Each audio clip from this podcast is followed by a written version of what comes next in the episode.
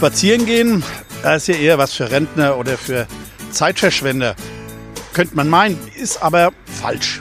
Spazieren gehen liegt gerade jetzt im Trend, nicht nur im Grünen, sondern gerade in der Stadt. Wer Mainz wirklich kennenlernen will, der nimmt sich Zeit, erkundet Straßen, Gassen und Plätze zu Fuß.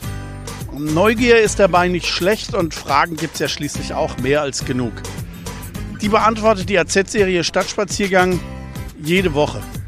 Jede Woche wird eine andere Straße vorgestellt mit ihrer Geschichte und ihren Geschichten aus guten und aus bösen Zeiten. Warum Mainz so aussieht, wie es heute aussieht? Die Stadtspaziergänge erzählen es. Und jetzt gibt es das Ganze auch als Hörspaziergang. Und noch ein kurzer technischer Hinweis. Der Hörspaziergang kann jederzeit auch gestoppt werden. Hallo zusammen und willkommen zur zehnten Ausgabe unserer Hörspaziergänge. Unser Podcast basiert auf der Serie Stadtspaziergänge in der Allgemeinen Zeitung. Mein Name ist Michael Bermeitinger und ich bin der Autor der Serie. Heute gehen wir von St. Quintin runter zum Eisenturm und dann auf den Brand. Es geht um einen frierenden Turm, um ein geschändetes Baudenkmal und um eine berüchtigte Mädchenfalle namens Kokobar. Wir stehen nun vor der Quintinskirche, einer der ältesten Kirchen der Stadt. Sie wurde vor rund 1250 Jahren das erste Mal benannt.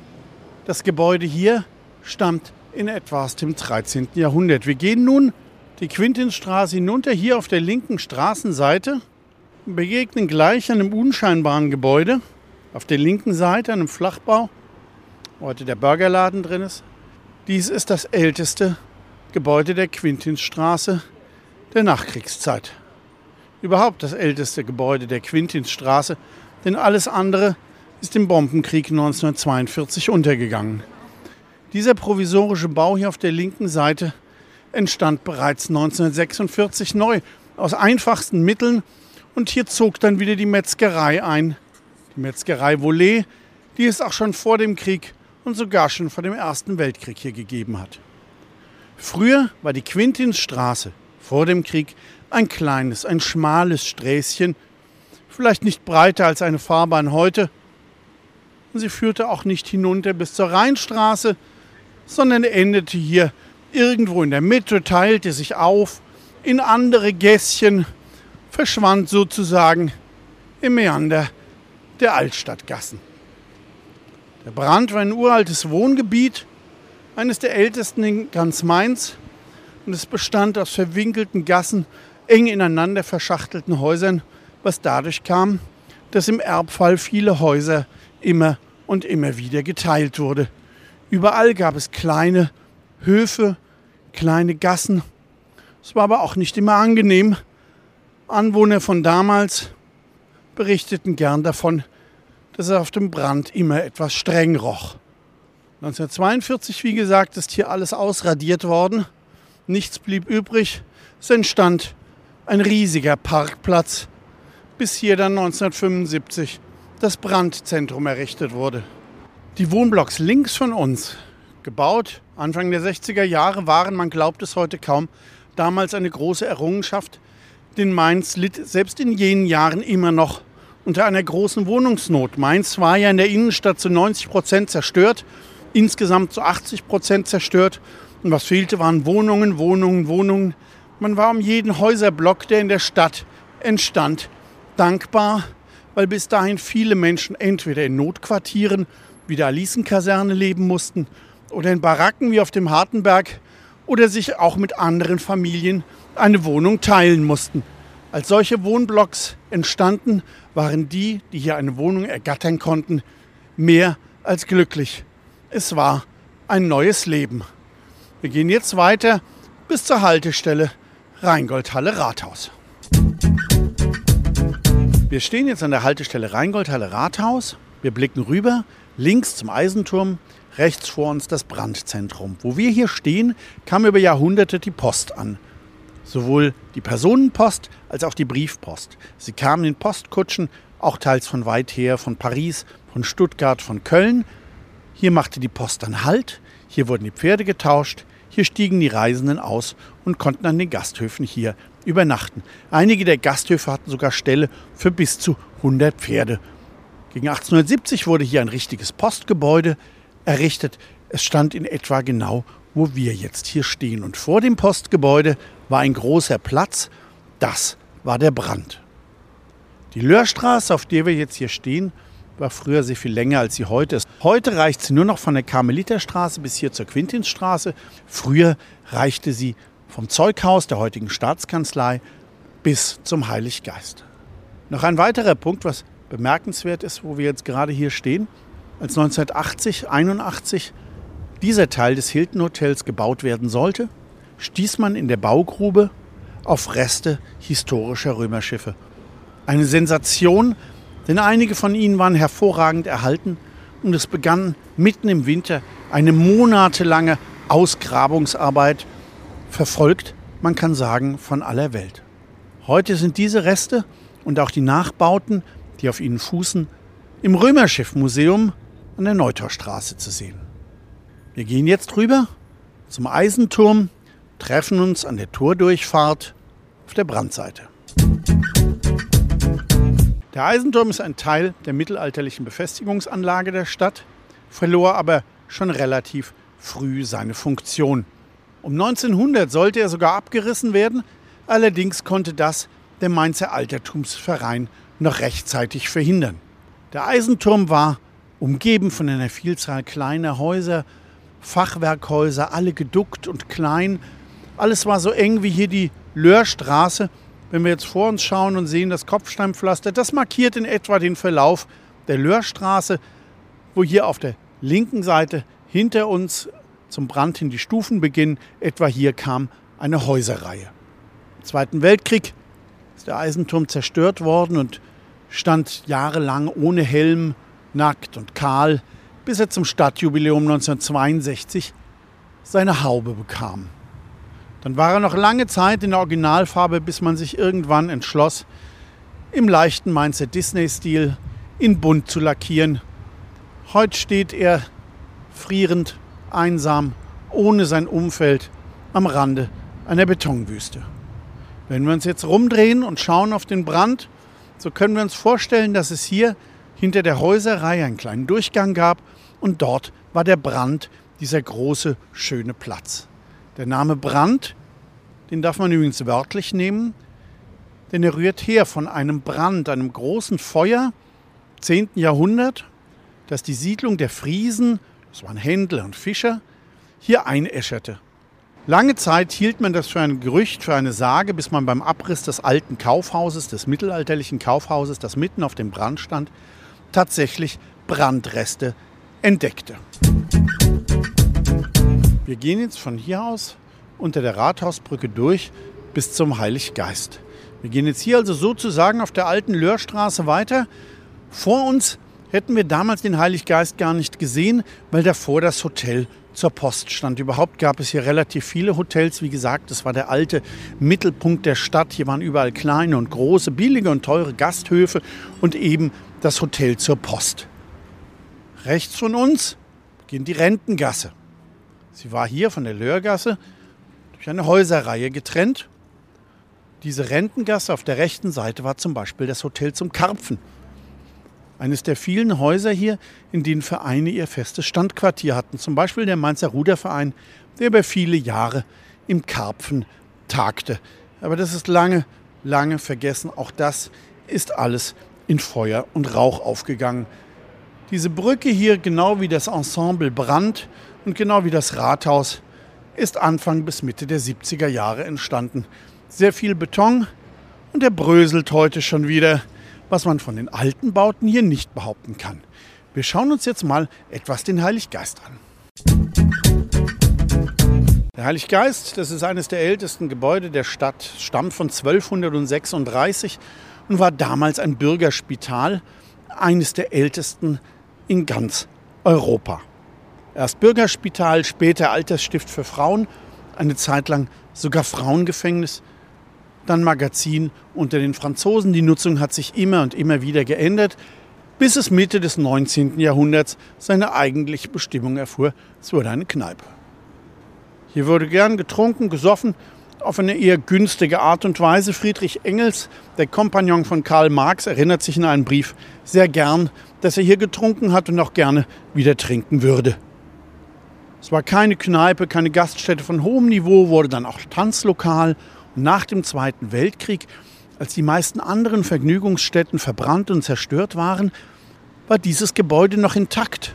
Hier spielten Tanzkapellen und eben weil es so wenige Örtlichkeiten gab, hatte sie eine Konzession, hier bis 4 Uhr zu spielen.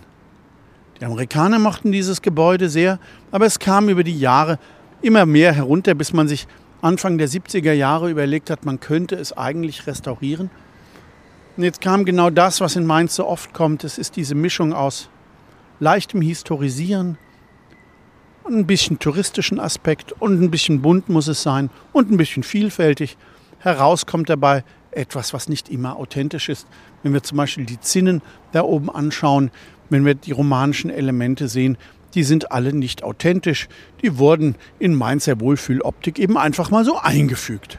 Deswegen sagen Denkmalschützer heute, es ist ein Baudenkmal von Rang, aber doch eben geschändet.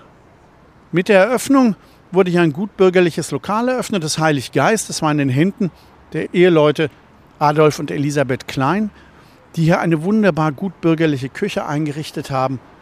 Übrigens, wer sehr gerne hier essen gegangen ist, war zum Beispiel Bischof und später Kardinal Karl Lehmann. Hier kam aber auch viel Prominenz her. Zum Beispiel, wenn drüben in der Rheingoldhalle der legendäre Ball des Sports gefeiert wurde mit äh, Politikern äh, allerhöchsten Ranges, aber auch Sportlern und Showstars. Elton John war hier zu Gast. Hier waren Weltmeister, Olympiasieger, Bundespräsidenten. Alle waren hier zu Gast. Ein kleines, etwas nicht so schönes Detail. Die Stadt hatte sich ja sehr beteiligt an der Restaurierung und hatte am Anfang versprochen, sie würde hier alle ihre großen städtischen Empfänge durchführen. Aber es gab damals einen Oberbürgermeister, der sich wohl erwartet hat, dass man ihn hier mehr hofiert, sehr viel mehr hofiert. Aber da hat der Besitzer damals gesagt, nein, auch ein OB wäre ein Gast wie jeder andere. Daraufhin hat die Stadt über viele, viele Jahre keinen einzigen Empfang hier ausgerichtet. Als die Kleins aufgehört haben, war auch die gutbürgerliche Zeit zu Ende. Heute ist es ein frisches, junges Lokal mit großem Außenbereich, ein echter Gewinn für diesen Teil der Stadt. Bevor wir uns nun nach links wenden ins Spitalgässchen hinter dem Heiliggeist, drehen wir uns noch mal ganz kurz rum und schauen uns den Eisenmann an, eine Skulptur, die schon seit 1990 hier steht. Sie sollte eigentlich nur recht kurz verweilen, es sind jetzt aber doch schon 31 Jahre geworden und ich denke, er bleibt.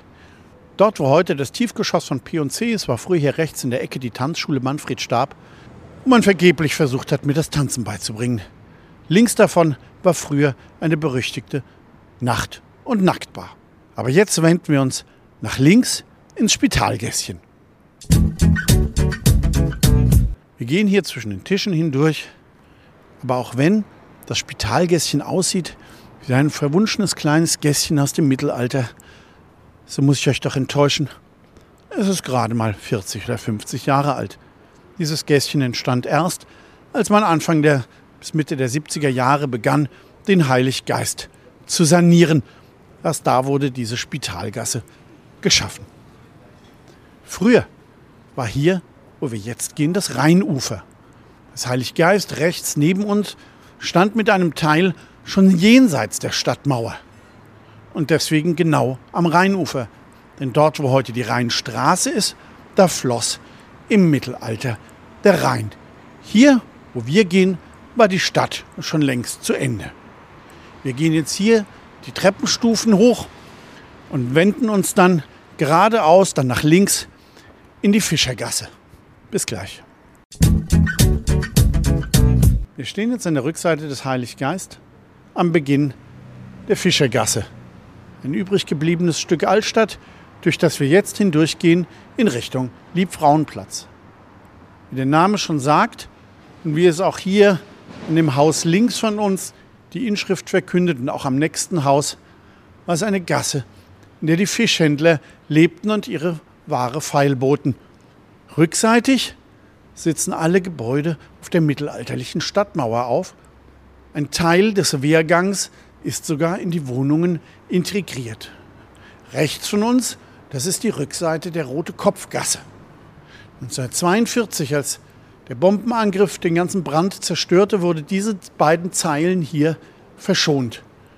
Und eine alte Bewohnerin, die damals diese Stunden hier erlebt hat, hat gesagt, damals war auf dem Halleplatz, dort wo heute das Rathaus ist, ein Zirkus zu Gast und während des Bombenangriffs brachen die Tiere aus.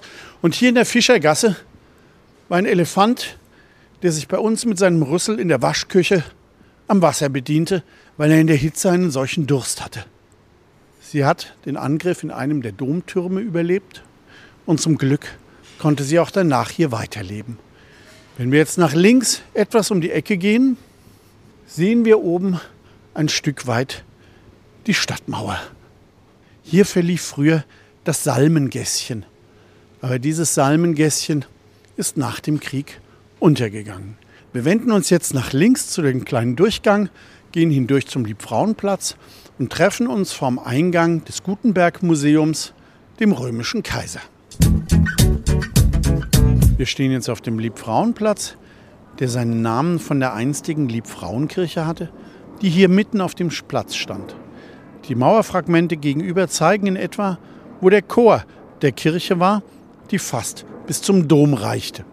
1793, bei der Belagerung und Beschießung von Mainz, wurde die Kirche, wie so viele andere Gebäude in der Stadt, zerschossen und zerstört und wurde danach abgetragen. Erst danach entstand der große Platz hier.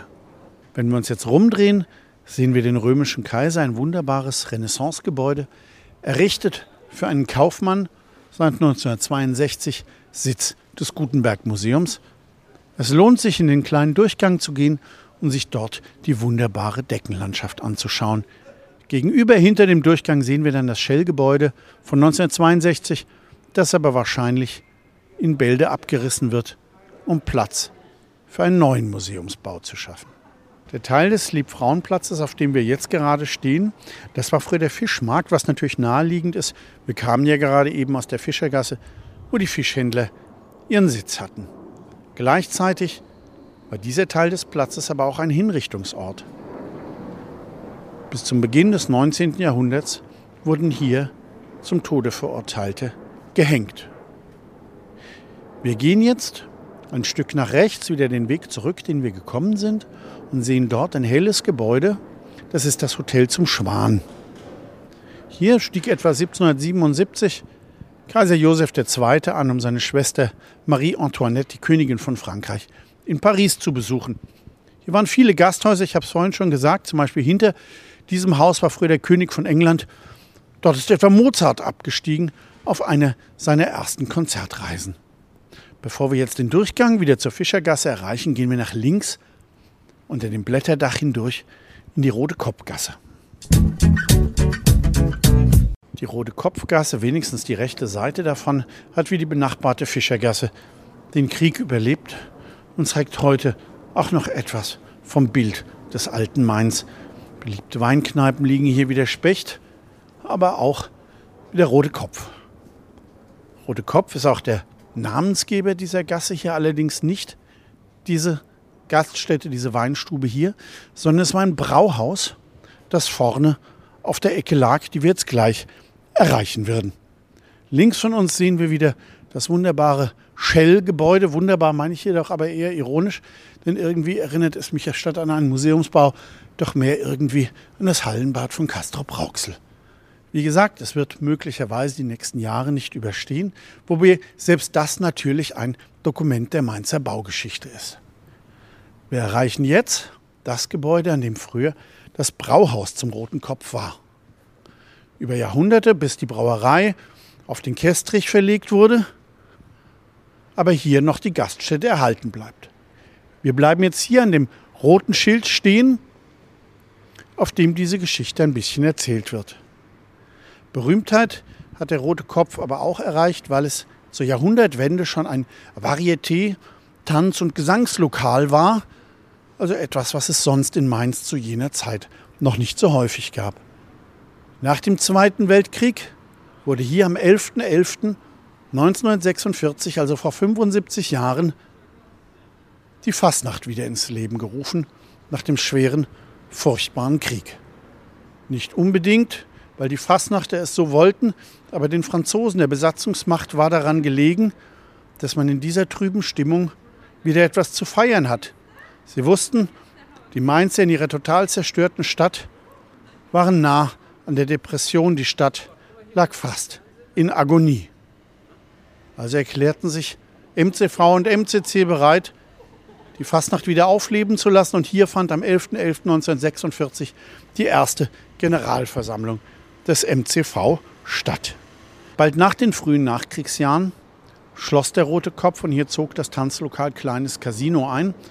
Sehr beliebt vor allen Dingen bei den Amerikanern und es hatte ebenfalls wie benachbarte Heiliggeist eine Konzession bis 4 Uhr früh. In den 70ern und auch noch in den 80ern war hier ein berüchtigter Schuppen, der sogenannte Coco Club, das, was man damals eine Mädchenfalle nannte.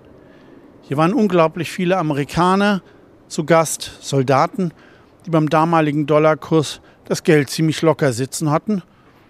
Und es gab nicht wenige Mainzerinnen, die der Atmosphäre in dem Club sehr angetan waren. Man konnte sagen, praktisch zweimal die Woche fuhr hier die Polizei vor und holte die meist minderjährigen Mädchen ab und brachte sie nach Hause.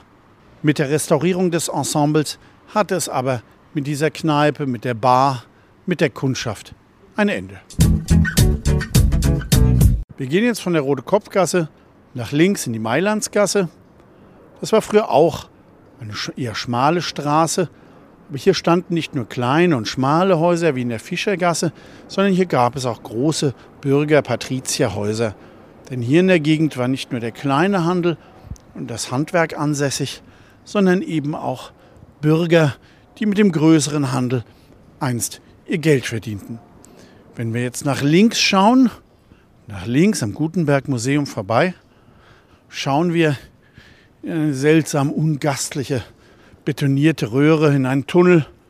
Und das war früher die romantische Seilergasse. Bleiben wir einen kurzen Moment hier stehen und versuchen uns vorzustellen, dass hier in der engen Gasse, die enger war, als sie jetzt ist, früher die Handwerker, die Seiler, die Korbmacher all ihre Produkte vor den Häusern hatten. Sie hingen an den Wänden, sie standen auf dem Gehweg. Eine schmale, enge Gasse, damals übrigens schon sehr beliebt für Postkarten, weil selbst in den 30er Jahren galt das schon als ein romantisches Stück. Wir gehen jetzt weiter, bleiben auf der Mailandsgasse und gehen weiter zum Rebstockplatz. Rechts von uns das Einkaufszentrum Brand, ein Produkt der 70er Jahre, damals verkauft als ein modernes Stück Altstadt, weil nichts geradlinig war, sondern es ein Auf und Ab ist mit kurvigen Gässchen. Und dennoch, es hat natürlich nie den Charme der Altstadt erreicht. Gerade von dieser Seite, aber auch von der Quintinsstraße wirkt der Brand überall wie seine Rückseite. Er hat eigentlich keine Schauseite. Wir betreten nun den Rebstockplatz, den es früher nicht gab, erst im Prinzip eine Erfindung des Brandzentrums, die hier eine Verbindung zum Markt brauchte. Wir bleiben jetzt einfach mal kurz hier stehen. Wir sehen vor uns im Boden eingelassen ein Oktogon. Hier stand früher ein Kunstwerk, das sogenannte Jockels Röhnrad nach Jockel Fuchs, dem Oberbürgermeister. Es war ein riesiges Gebilde, haushoch aus verschiedenen sich ständig drehenden, ineinander drehenden Kreisen, in einem ständigen Auf und Ab. Im Prinzip ein bisschen wie ein Perpetuum mobile. Es wurde später dann abgetragen, weil es auch nicht mehr in gutem Zustand war. Man wollte es aufheben, man wollte es bewahren, man wollte es sorgfältig bewahren. Man hat es dieses Jahr wiedergefunden in schrottreifem, rostigem Zustand. Irgendwie eine peinliche Sache für die Stadt. Wo wir hier stehen, war früher nur mehrere kleine Gässchen, die ineinander liefen. Einen Platz gab es hier nicht. Rechts von uns, da wäre jetzt wieder der Brandplatz gewesen, mit dem Karpfenhotel und mit der alten Reichspost. Wir gehen jetzt aber etwa nach links vor uns in die Korbgasse. Wir gehen jetzt los Richtung Korbgasse, aber natürlich nicht ohne einen Blick auf das links vor uns liegende sogenannte Fuxas-Gebäude zu werfen, eines italienischen Stararchitekten. Im Prinzip ist es heute eher wie ein Lattenrost Und unten, dort wo es in die kleine Passage gibt, da rühmte man damals, dies sollte eine italienische Piazzetta sein. Es wurde dann zum Urinal und nachts wird immer die Tür zugemacht. Gehen jetzt wie gesagt weiter an diesem Gebäude entlang in die Korbgasse. Hier hatten nach dem Krieg noch einige Häuser überlebt, aber die wurden dann bei der Errichtung des Brandzentrums abgerissen. Links vor uns war früher die Rückseite der beiden Kinos am Markt, dem Rex und ich glaube, es war das Prinzess. Hier verließ man nach der Vorstellung das Kino. Waren übrigens zwei sehr beliebte Kinos, die auch viele Filme dann beim ersten Mal zeigten. Die Premieren fanden entweder im Rex Residenz statt, an der Langgasse oder eben hier am Markt. Hier die Rückseite. Wir biegen jetzt nach rechts ins Korbgässchen ein und sehen vor uns an dem Gebäude ein wunderschönes Erkertürmchen, eine der wenigen Überbleibsel des alten Brand. Hier ging man früher jetzt geradewegs zur Schöfferhof Brauerei, zum Schöfferhof, einer riesigen Gaststätte, die auch erhalten blieb, als 1898 die Schöfferhof Brauerei auf den Kestrich zog, wo übrigens heute noch das Gebäude zu sehen ist. Wir gehen jetzt gleich nach rechts, aber vorher noch vielleicht zwei, drei Takte zur Schöfferhof-Gaststätte, die hier bis zur Quintinstraße reichte, aber auch bis zur Schusterstraße, also eine wirkliche und echte Großgaststätte mit großen Sälen, in der zum Beispiel in Wahlkämpfen auch Politiker sprachen, wie etwa Theodor Heuss, der 1949 der erste Bundespräsident der jungen Bundesrepublik wurde. Hier herrscht immer Leben. Dieser Brand hat unter den Einkaufsstraßen von Mainz mit die beste Frequenz tagsüber. Allerdings ist nachts hier schlicht und ergreifend tote Hose. Wir gehen jetzt kurz vom Hugendubel nach links und treffen uns auf der Brücke über die Quintinsstraße wieder. Zum Abschluss nun von der Brücke über die Quintinsstraße noch ein Blick die Straße hoch Richtung St. Quintin. In jenen Augusttagen 1942, als der erste schwere Bombenangriff der Briten über die Stadt rollte, da stand St. Quintin in hellen Flammen. Es war wie ein Fanal für das, was noch kommen sollte. Denn drei Jahre später wurde der Rest der Stadt genauso eingeäschert wie in jener Nacht hier das Brandgebiet. Das war nur ein Vorgeschmack auf das, was für die Mainzer noch kommen sollte. Nach dem Krieg hier Einödnis und großer Parkplatz, dann das Brandzentrum, die Quintinsstraße, auf das Vierfache oder Fünffache ihrer alten Breite erweitert. Kein schöner Ort hier, aber geschichtsträchtig. Das sollte man nicht vergessen. Hier endet nun unser kleiner Rundgang über den Brand und es freut mich, wenn es euch gefallen hat. Und wenn ihr noch mehr wissen wollt, dann findet ihr nicht nur die anderen Hörspaziergänge in unserem Dossier, sondern auch all die Stadtspaziergänge, die bislang in unserer Zeitung erschienen sind. Es sind mittlerweile weit mehr als 130. Dann hören wir uns beim nächsten Mal in zwei Wochen. Bis dann, viel Spaß beim Zuhören. Bis zum nächsten Mal. Das war die heutige Folge unseres Hörspaziergangs durch Mainz mit Michael Bermeitinger, Redakteur der Allgemeinen Zeitung. Gebäude, Straßen und Plätze haben ihre Geschichten. Warum Mainz so aussieht, wie es heute aussieht, unsere Hörspaziergänge erzählen es. Ihr wollt noch mehr spannende Geschichten, Reportagen und News aus eurer Region? Dann probiert doch einfach mal unser Plus-Angebot aus. Einfach reinklicken unter vrm-abo.de slash podcast. Ein Angebot der VRM.